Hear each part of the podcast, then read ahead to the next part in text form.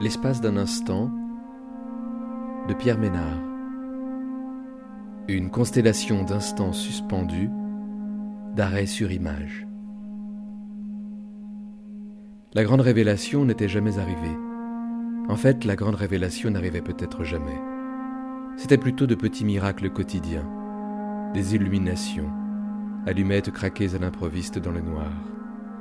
En voici une.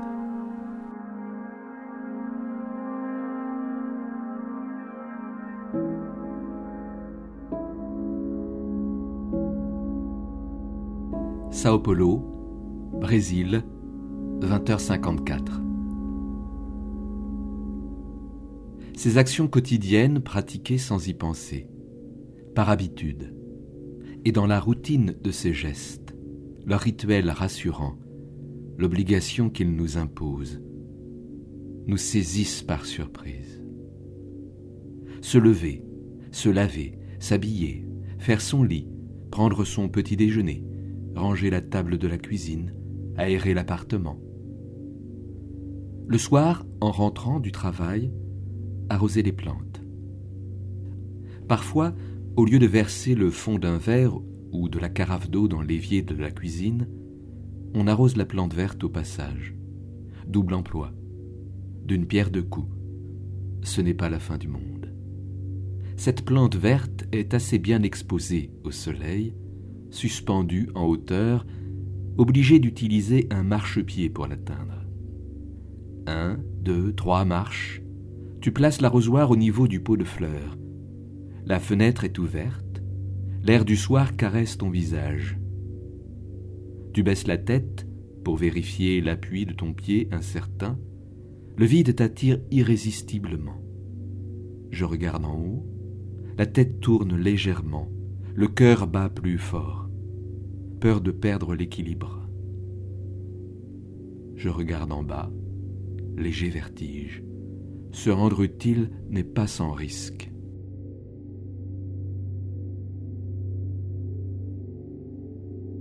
Davos, Suisse, 0h54.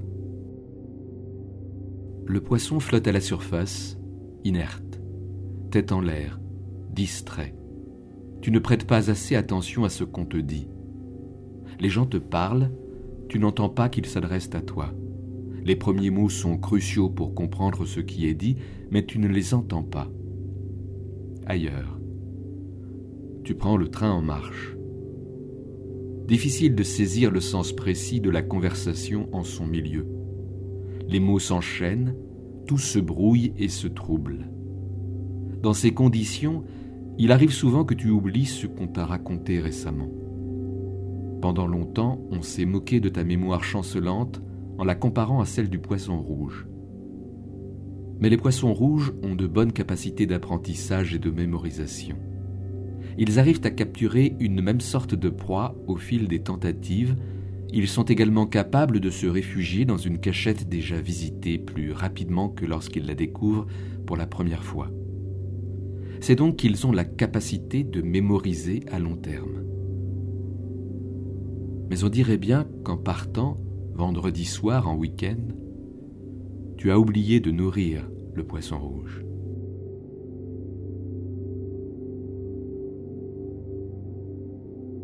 Montpellier, Vermont, USA, 18h54.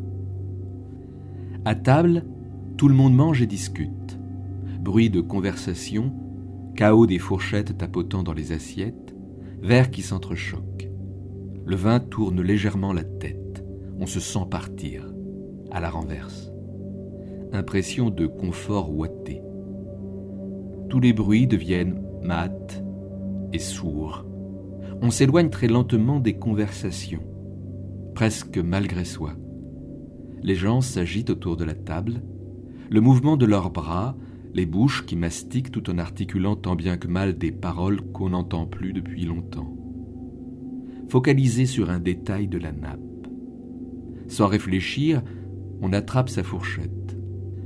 Il faut faire quelque chose, passer le temps, se distraire, tromper l'ennui. Il y a ceux qui découpent en mille morceaux, comme tessons de mosaïque, les pelures de leurs fruits, qui jouent avec les restes de nourriture dans leur assiette. En forme d'îles, de pays à découvrir, d'animaux disparus. Les dents de la fourchette forment des lignes sinueuses qui s'enfoncent dans le tissu blanc de la nappe, dessinant une forme oblongue dont la dimension sexuelle ne manque pas d'attirer le regard de l'un des convives avant qu'on revienne à soi, gêné.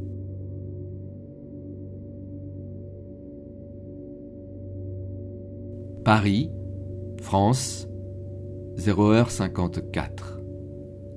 Les mains ouvertes je regarde l'invisible entre mes mains, ce que je ne vois pas, que je devine, ce qui est absent et que je désire. Un livre invisible, une pensée en devenir. En même temps, je regarde mes mains surpris de ce qu'elles sont, avec leurs rides, leurs creux et crevasses, toutes ces marques indélébiles du temps. Libres comme l'air, vides et pleines, ce qu'elles pourraient tenir et contenir mais ne maîtrise pas, pas encore. Ce qu'il faut affronter, tout ce qu'elle me raconte. Je suis ses mains, geste de l'offrande, le don de soi, à livre ouvert. Pourquoi prie-t-on les mains jointes? C'est une posture d'oraison, de prière. Lever les mains dans l'attitude d'offrir ou de recevoir, c'est l'attitude de celui qui prie, comme on le voit dans les fresques des catacombes romaines et que l'on observe encore aujourd'hui. À certains moments de la messe, le prêtre lève les mains vers le ciel. Joindre les mains est aussi le geste de quelqu'un qui se concentre sur quelque chose, qui intériorise ses sentiments.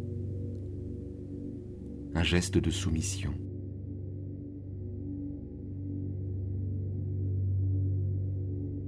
Chicago, Illinois, USA, 18h54.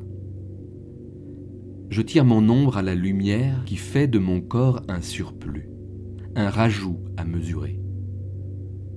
On parle trop peu de la capacité qu'ont les corps à épuiser la lumière et à chasser les bruits du jour par la sonorité nocturne. Lumière qui me fixe et m'aveugle, lumière qui ne prend reflet que sur le translucide, lumière contrainte à la géométrie, lumière ferme, décidée, sérieuse du soleil dans sa vibration sensuelle, lumière du projecteur dans la pénombre de la salle de cinéma, sa myriade de minuscules grains de poussière, étoiles dans le ciel, lumière des étoiles dont la brillance ne nous atteint que lorsque celles-ci sont déjà éteintes depuis longtemps, avancée dans la nuit, à la lumière électrique et vacillante des écrans géants, lumière rasante du couchant sur les murs des immeubles, grain de lumière dans les recoins sombres de mes doutes, lumière tamisée pour l'occasion, qui fait trembler, dans un temps sans chronologie, où défilent paysages, portraits traversés, comme un mirage où la précision, la rigueur de la sensation, toujours cernée au plus juste, nous emporte éblouis par la lumière, tombée du haut, lumière complice, qui pose quelques taches luisantes sur les vitres.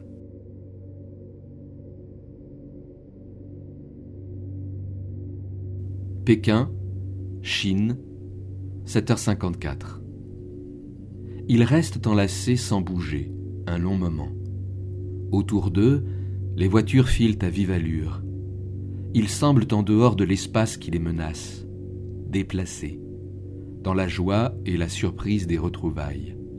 Il ne s'attendait pas à la force de cette émotion. Donnons-nous une nouvelle chance, lui dit-il. C'est à peine si elle peut l'entendre. Le bruit des voitures, leurs phares aveuglants, elle lit sur ses lèvres. Elle voudrait l'embrasser, se retient encore avant de céder. Dans les tressaillements de son corps accolé au sien. Cette proximité tant attendue. À nous-mêmes ou l'un à l'autre, lui demande-t-elle. Il répond à côté, comme souvent. J'ai beaucoup vécu ces derniers jours, lui avoue-t-il. Il a peur de sa réaction. La révélation éclate enfin, dans ses yeux brillants de fatigue et de reconnaissance. J'ai compris que ce qui compte le plus, c'est simplement la vie.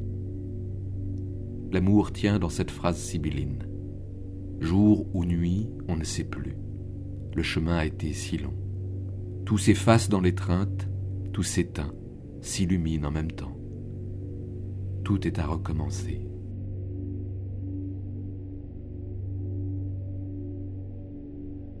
Bangui, République centrafricaine, 0h54. Dans la posture des personnes que je photographie, c'est leur rapport à l'espace qui m'attirait, que je voulais saisir et mettre à jour.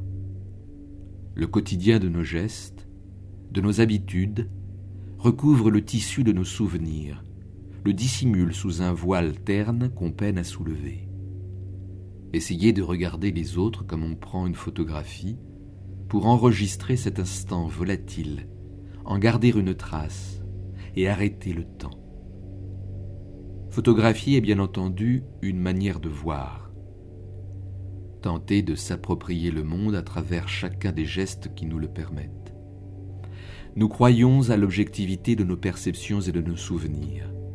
Mais nos attentes et nos désirs modifient constamment notre perception du monde. Nous ne voyons pas le monde tel qu'il est. La photographie est tout entière au service de cette illusion de miroir du monde. Regarder n'est pas une façon de perdre son temps. Photographier est une manière de voir. Dans ce lent cheminement de la pensée qui avance par incises, bifurcations et parenthèses, un détour, un virage inattendu, un écart. La pratique de la photographie nous éclaire souvent mieux que la photographie que nous avons sous les yeux.